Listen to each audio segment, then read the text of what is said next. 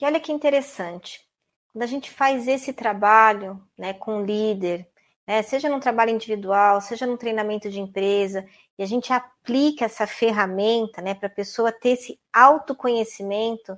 Então, o que, que é autoconhecimento? Eu minimamente conseguir fazer a gestão dessas quatro dimensões. Então, aí esse, né, esse protagonista, né, esse colaborador, esse líder, né, ele consegue entender que cabe à razão buscar o conhecimento, buscar caminhos, buscar estratégia, buscar o processo. E quando né, não se tem esse, essa clareza, a gente coloca, por exemplo, a razão para tomar conta da emoção, a gente coloca a razão para se relacionar com o outro. A CI apresenta Carreiras e Tendências. Transformamos propósitos em carreiras e negócios. Carreiras e Tendências, por Rebeca Toyama. Olá, sejam todos bem-vindos, bem-vindas ao nosso podcast Carreiras e Tendências. Eu sou Rebeca Toyama, fundadora da CI, Academia de Competências Integrativas. Eu acredito no potencial humano e que somente ele pode transformar o mundo, começando pelo seu. No episódio de hoje, nós vamos falar sobre apagão de liderança. Você já deve ter ouvido falar nisso, mas eu me proponho aqui a trazer uma solução para esse desafio. Fica comigo que eu vou te mostrar como. Por que temos tanta dificuldade em liderar? Por que as empresas têm tanta dificuldade em formar líderes? Por que temos tantos problemas com gestores ao longo da nossa carreira. Quando a gente olha para um desafio, a gente costuma olhar ele a partir do que conhecemos.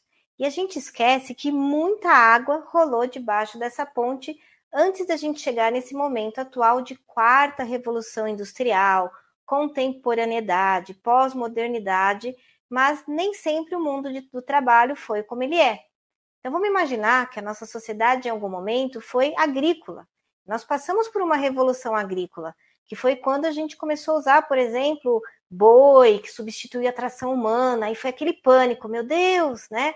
A gente vai ter agora um desemprego, porque os bois vão ocupar a mão de obra, né, o espaço que o humano trabalha. Mas, tempos depois, a gente passou pela primeira revolução industrial. Na primeira revolução industrial, a gente tem aí o advento da máquina a vapor, mais ou menos 1760.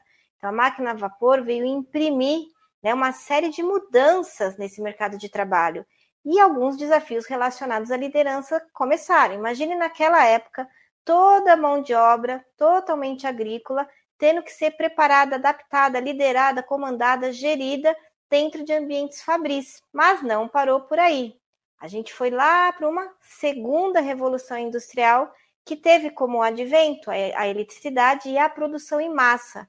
Então já não era mais a questão da gente tirar o trabalhador do campo para ir para o ambiente fabril. Aí esses trabalhadores eles começaram a ter o desafio de ter que cuidar, né? Lembra o filme Charlie Chaplin, Tempos Modernos, cuidar de uma função única, trabalho repetitivo. Então, ele demandava de alguém que tivesse visão de todo e passasse a liderar. Aí você observa que durante essas revoluções a gente acabou não tendo um olhar de quem é esse líder que vai liderar esse processo. A gente tem aí Henry Ford, a gente tem uma série de pessoas que se dedicaram a isso, mas a gente não olhou exatamente para preparar as lideranças. As revoluções industriais não pararam por aí. A gente tem a terceira revolução industrial, século XIX, computador, internet. Então, a relação com a produção mudou. Então, a gente tinha que preparar, liderar profissionais para lidar com questões mais mecânicas. E quando entrou os, os, computadores, a internet, o desafio de preparar essa mão de obra, de liderar essa mão de obra, também mudou de patamar. Mas não parou por aí. A gente entra na virada do século, na quarta revolução industrial, que é onde nós estamos. Então a tecnologia continuou crescendo. A tecnologia, ela continuou substituindo mão de obra. A tecnologia continuou trazendo desafios de liderança, porque agora essa tecnologia não está mais só no trabalho. Saindo daquele, daqueles grandes mainframes, a gente começou a ter os pequenos computadores, né? e depois os laptops, os notebooks. Então a tecnologia foi para dentro da nossa casa e para dentro do nosso corpo, em muitas vezes. E aí imagine que Estamos falando de revoluções em cima de revoluções e a educação formal não conseguiu trazer, na velocidade que o mercado de trabalho precisava, qualificação de mão de obra de liderança. E outros desafios também se somaram à tecnologia, não só a globalização, mas também o aumento de longevidade. Então, hoje, um líder precisa ser capaz de liderar várias gerações simultaneamente. E um líder que muitas vezes, que quando ele estava sendo formado, ele não tinha nem noção por quais novidades, por quais inovações ele ia passar. Então, tirando a longevidade, a globalização, a velocidade da tecnologia, a gente também tem aqui que, quando a gente olha para um, uma realidade, vamos só olhar para o Brasil, a gente não tem só todos vivendo na quarta revolução industrial. A gente também tem aqui coisas acontecendo de primeira revolução. A gente ainda tem desafios né, em ambientes agrícolas, a gente ainda tem desafios de saneamento básico que já deveriam ser, ter sido sanados na primeira, segunda re revolução. Então, a gente tem um quadro social que também demanda um aprimoramento dos líderes que muitas vezes ele não está né, tá com aqueles desafios de lidar. E aí a gente vê, vem toda essa esse convite de avanço propostos né, por SG, Agenda 2030, diversidade, né, uma, uma série de coisas que trazem outros desafios. Então, aqui nessa nossa conversa de hoje, nesse episódio de hoje, é eu quero trazer como é que a gente resolve essas questões. E, é, e é um fato, né, um detalhe que muitas vezes não nos contaram. Se a gente olha para as formações, se a gente olha né, para os treinamentos, muitas vezes esse líder ele, ele é jogado a aprender coisas de mundo externo. Ele é convidado a aprender ou adquirir conhecimentos que nem sempre ajudam nesse primeiro passo. Então, aqui eu quero trazer para vocês que é para a gente começar a liderar fora, liderar o ambiente que nos cerca, a gente vai precisar começar a liderar dentro. E é essa conversa que eu quero ter com vocês aqui nesse episódio.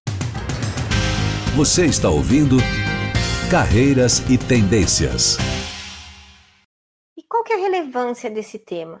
Se a gente observar, por exemplo, alguns relatórios né, da Gallup, alguns relatórios do Fórum Econômico Mundial, e entre outros, pesquisas acadêmicas, a gente vai observar que um dos principais né, objetos né, de sofrimento, de desconforto profissional é a liderança. Então você pergunta, né, o que, que dificulta o seu crescimento profissional, o que gera né, desconforto profissional, liderança mal preparada é um, né, um dos primeiros itens.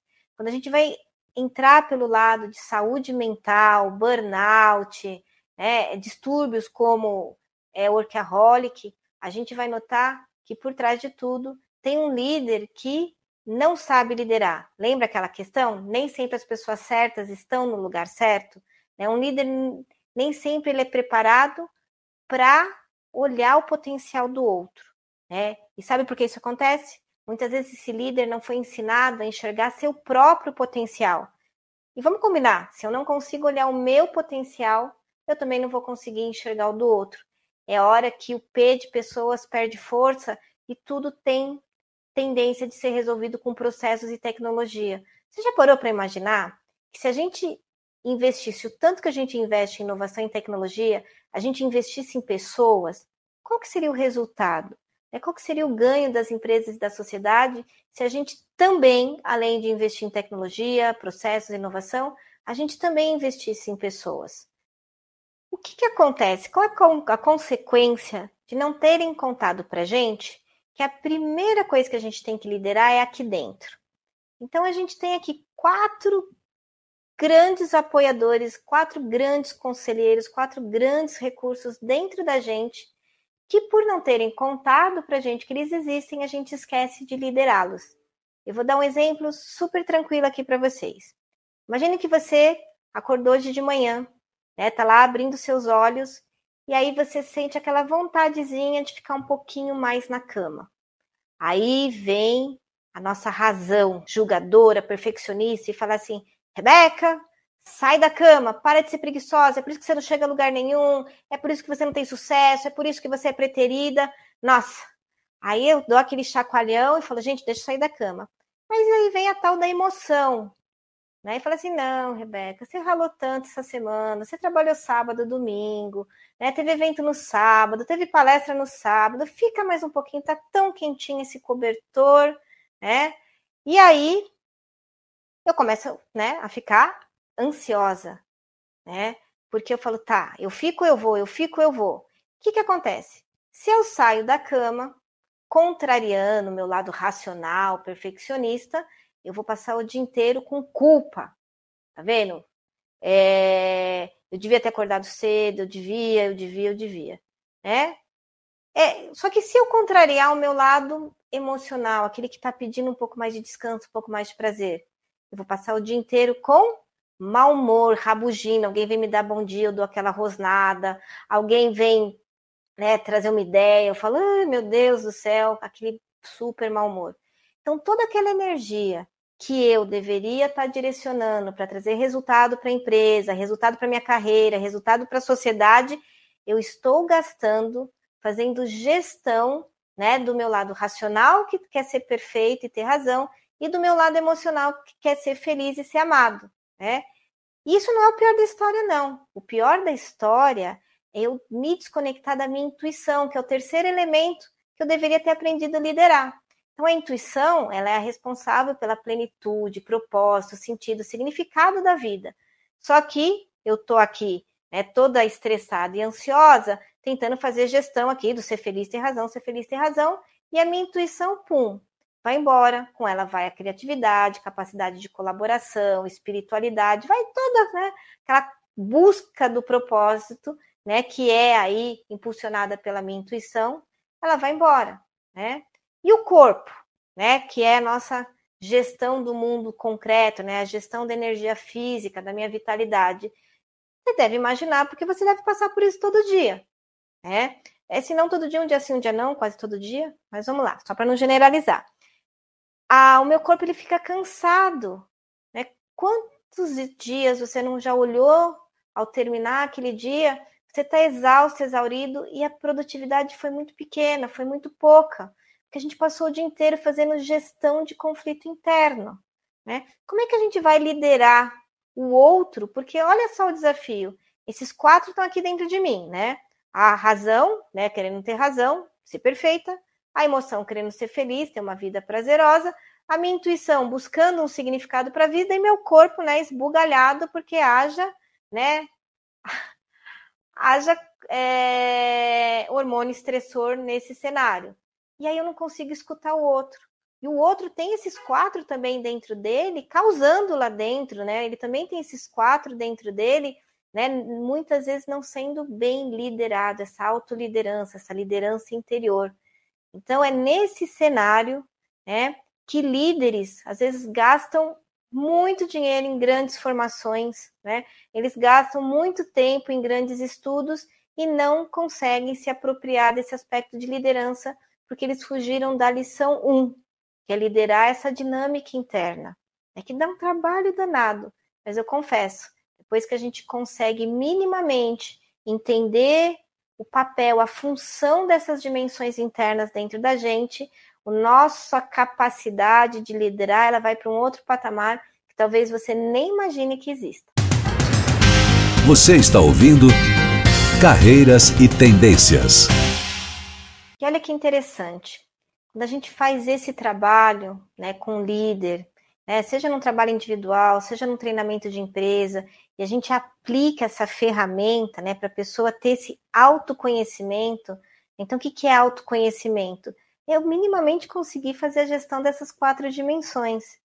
Então, aí esse, né, esse protagonista, né, esse colaborador, esse líder, né, ele consegue entender que cabe à razão buscar o conhecimento, buscar caminhos, buscar estratégia, buscar o processo. E quando né, não se tem esse, essa clareza, a gente coloca, por exemplo, a razão para tomar conta da emoção, a gente coloca a razão para se relacionar com o outro. Sabe aquela história? Você não se dá bem com o seu gestor, ou você não se dá bem com o teu par, você vai buscar conhecimento né, para mostrar que você sabe mais que ele. Isso eu uso direto aqui dos meus clientes. Ah, então como é que você vai melhorar a relação com o teu par? Ah, eu vou fazer um curso porque eu vou mostrar para ele que eu tô certo. Gente, melhorar a razão, melhorar a relação, a gente melhora no relacionamento, na inteligência emocional, com as emoções. Então, olha só, o papel da razão é a gente ir lá e buscar esse conhecimento, esses caminhos. O papel da emoção, ela vai buscar um bom network, ela vai buscar um bom relacionamento, uma forma do líder se aproximar da equipe, ser inspirador para a equipe. Esse é né, o papel da emoção, é, é isso, né? Que essa dimensão da, da emoção nos convida a fazer. E a intuição? A intuição, o lugar certo dela, é buscar a plenitude, é buscar o propósito, o significado da carreira, aquele sentido genuíno de colaborar com a equipe, sabe? Aquela coragem autêntica de ser quem você é e ser o líder a partir da sua essência. E aquela última dimensão, é a dimensão do concreto do físico, é a nossa capacidade de buscar autocuidado, sabe? Sono de qualidade, disciplina com o tempo, uma boa relação com tempo, dinheiro, né? Essa relação com o tangível, com a materialidade dos resultados do nosso trabalho. Então, Imagine que assim, né, no mundo ideal você tem uma, né, um ser humano, um líder que ele consegue transitar por essas quatro dimensões. Um líder que ele consegue, né, na hora que ele tem que usar as emoções, tem que se aproximar, tem que se relacionar, ele vai estar presente. Na hora que ele tem que ter conhecimento dele a serviço, ele tem que né, dar direcionar esse caminho, ele consegue trazer a racionalidade dele. Quando ele quer inspirar, ele quer mover montanhas, ele vai trazer a intuição dele. Ao mesmo tempo, um líder que gera resultado, porque tudo isso, né, dentro de um olhar sistêmico integral, não pode estar tá fragmentado. Porque o que, que acontece quando está fragmentado? Quando um líder está fragmentado, ele começa a entender que só quem pensa igual a ele está certo. Então é claro que um líder racional, ele só quer pessoas racionais perto dele. Aquele chorão, aquele emotivo, né, de uma pessoa mais emocional incomoda ele. Ah, esses caras cheios de mimimi.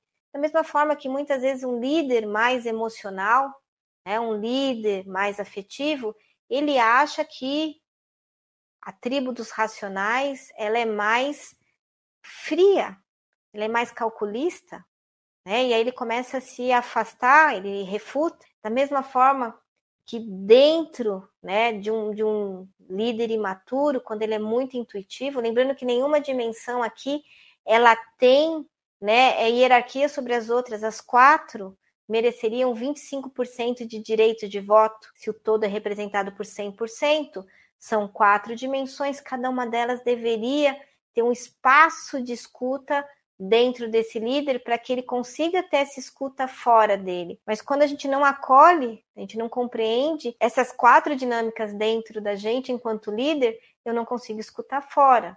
Então, quer ver? Um líder muito sonhador, intuitivo, visionário, ele bate de frente com aquele líder mais pragmático que fala de resultado. Então, imagine um líder visionário né, ele ignora na equipe dele um profissional que tem uma visão mais pragmática. Né? Um diretor mais pragmático, ele vai ignorar né, um, de repente, um colaborador que é mais visionário, ele quer ver resultado, resultado, resultado, visionário querendo transformar o mundo, né, e o pragmático querendo trazer resultado, da mesma forma que né, um líder mais relacional, né, ele muitas vezes vai ignorar processos que é a razão que traz, a visão que é a intuição que traz, o pragmatismo do resultado, e aqui eu só estou talvez chovendo no molhado, que é o que você vivencia diariamente no seu trabalho. Esse duelo que talvez você ainda não tenha prestado atenção antes da nossa conversa aqui, mas que depois dessa nossa conversa aqui você vai começar a perceber que essa essa guerra que acontece dentro da gente, a gente consegue enxergar ela fora. E aí é a hora que a gente tem dificuldade de liderar. Então aí não adianta o mastermind de liderança, a masterclass plus de liderança porque existe um trabalho aqui dentro que precisa ser feito, que não te contaram ainda, e a gente está aqui mostrando para você que é possível fazer. Você está ouvindo Carreiras e Tendências. Então eu vou ler aqui as três perguntas que abriram esse episódio. Por que temos tanta dificuldade em liderar? Por que as empresas têm tanta dificuldade em formar líderes? E por que temos tantos problemas com gestores ao longo da nossa carreira. Porque não nos contaram que a primeira liderança a gente começa aqui dentro. e talvez lá na primeira, segunda infância, que é liderar nossas emoções, é liderar nossa mente, é estimular, liderar nossa intuição, é ter uma boa gestão dessa coisa de gerar resultados e tomar decisões. E eu gosto de olhar muito como se fosse aquele jogo Gênios. Lembra? Se não lembra, ele foi relançado recentemente. Então a gente tem quatro quadrantes. A gente tem que aprender a liderar isso dentro da gente. A gente conseguir ter uma escuta, conseguir lidar com a diversidade cognitiva.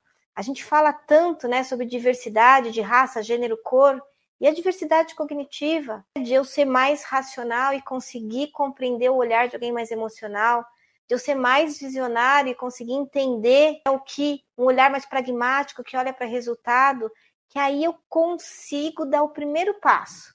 Né? Me escuto, me entendo, quando isso acontece, eu consigo colaborar com os outros, porque aí eu consigo ter uma visão compartilhada com os outros. É, é de extrema relevância um líder ter visão compartilhada, mas como é que eu vou compartilhar algo que eu fragmento? Porque eu acho que tem que ser do meu jeito. Então, depois que eu consigo liderar essas questões aqui dentro, eu começo a escutar lá fora. E quando eu escuto lá fora, eu entendo o diferente de mim, eu consigo colaborar. Então, o primeiro passo da liderança é a gente conseguir colaborar de forma genuína com o crescimento dos outros, dos negócios, da sociedade. Aí, só então, eu estou pronto para liderar. Só então uma empresa deveria promover alguém para um cargo de gestão, porque ele tem genuinamente dentro dele a clareza de quem ele é, a autenticidade. E a partir desse interesse genuíno de ajudar o outro, colaborar, aí esse profissional está pronto a liderar. Então, olha aqui, lembra liderança autêntica e colaboração são duas habilidades apontadas há muitos anos pelo Fórum Econômico Mundial. E aí, com elas bem desenvolvidas, a partir desse autoconhecimento de quem eu sou, né, dos meus potenciais, eu consigo enxergar o potencial do outro. Se eu não consigo enxergar os meus, como é que eu vou enxergar o dos outros? É a hora que fica aquela liderança maçante. E aí, calma, não para por aí não, porque aí eu estou pronto para liderar. Chega num determinado momento, eu estou pronto para formar líderes, porque as pessoas que eu liderei, né, eu as fortaleci tanto, né, elas estão com seu potencial tão latente que elas também vão assumir cargos de liderança. Então já é um outro nível para o líder, é aquele líder que formou líderes. É muito bacana. Eu, em particular, eu sei por onde andam boa parte dos colaboradores que eu liderei ao longo da minha carreira, e boa parte deles são líderes. E boa parte deles já está na segunda fase, já estão formando líderes. Então, isso me leva para um outro patamar. Então, eu sou uma líder que formei líderes formadores de líderes. Então, a partir do momento que eu, líder, formei líderes que estão formando líderes, a gente tem esse efeito cascata que sim, aí a gente conseguiria resolver esse apagão de liderança que a gente tem encontrado no mercado. E não é um desafio tranquilo, porque não somos treinados no seio da família a liderarmos, porque a gente tem papai e mamãe liderando. A gente vai para a escola e também temos lá nossos professores, diretores, coordenadores que nos lideram. Um líder ele tem que ser capaz de enxergar o potencial no outro e se sentir capaz de desenvolver esse potencial é sempre uma questão né, de ida e de volta. Não basta só acreditar no potencial do outro, mas também é necessário que a gente acredite na capacidade de despertarmos esse potencial. Como isso funciona na prática? Na prática. Como você aprendeu no episódio de hoje, para ser um bom líder, você precisa começar a escutar as suas dimensões internas e liderá-las, colocar cada uma para praticar a sua função, que ela o que há de melhor. E para isso, eu vou te fazer uma pergunta. Como é que você está escutando as suas dimensões internas? Então, eu vou deixar aqui um teste. Né? Então, na descrição desse episódio tem um teste para você começar a experimentar como é que anda a sua relação. Nesse teste também eu deixei lá algumas dicas para você aprender a fortalecer cada uma dessas dimensões. Quando você conseguir fazer isso com você mesmo, você vai ser capaz de fazer isso com os demais ao seu entorno, os que a gente pode chamar de liderado, equipe, time. Tá bom? Obrigada por você ter me acompanhado até aqui. Espero que a mensagem de hoje tenha ficado, ficado clara para você. Para liderar fora, é preciso liderar dentro. Para ser um bom líder, a gente tem que ser capaz de enxergar o potencial das pessoas e, ao mesmo tempo, nos considerarmos capazes de despertar esse potencial. E aqui eu vou fazer um agradecimento especial a Marcela Mello pelo apoio no roteiro, Roberta Toledo pela produção, afinal nada se faz sozinho, nem um podcast. Temos um encontro marcado semana que vem, no próximo episódio. Lembra que nossos episódios, o podcast Carreiras e Tendências estão disponíveis no Spotify, Apple, YouTube. Então clica lá para não perder nossas próximas novidades. Siga-nos em todas as redes sociais e assim que você fizer o seu exercício, né, o seu teste, compartilha com a gente para a gente também saber como é que tem sido a sua descoberta aqui nas nossas jornadas de conhecimento. Eu vou te contar uma coisa que nem todo mundo sabe. No Spotify, se você for assinante desse podcast, você pode me mandar mensagem de áudio e a gente começar a construir a pauta dos temas aqui junto, fazer isso a quatro mãos. Se você está no YouTube, você pode mandar por comentários. A gente vai estar tá acompanhando e buscando trazer temas cada vez mais relevantes para vocês que estão interessados e acreditam que é possível ter uma vida profissional mais saudável. No Instagram também a gente tem deixado lá caixinhas para você sugerir tema, fazer comentários, contribuir, colaborar com as minhas construções aqui. Isso tudo só para te dizer que a sua participação é muito importante. Afinal, a gente está fazendo esse projeto aqui, esse podcast, para você. Então, vou ficar muito feliz de você poder contribuir também com essa construção, tá bom? Até o próximo. Aguarde seus comentários. Acreditamos no potencial humano. São as pessoas que podem transformar o mundo. Carreiras e Tendências por Rebeca Toyama. Realização Academia de Competências Integrativas.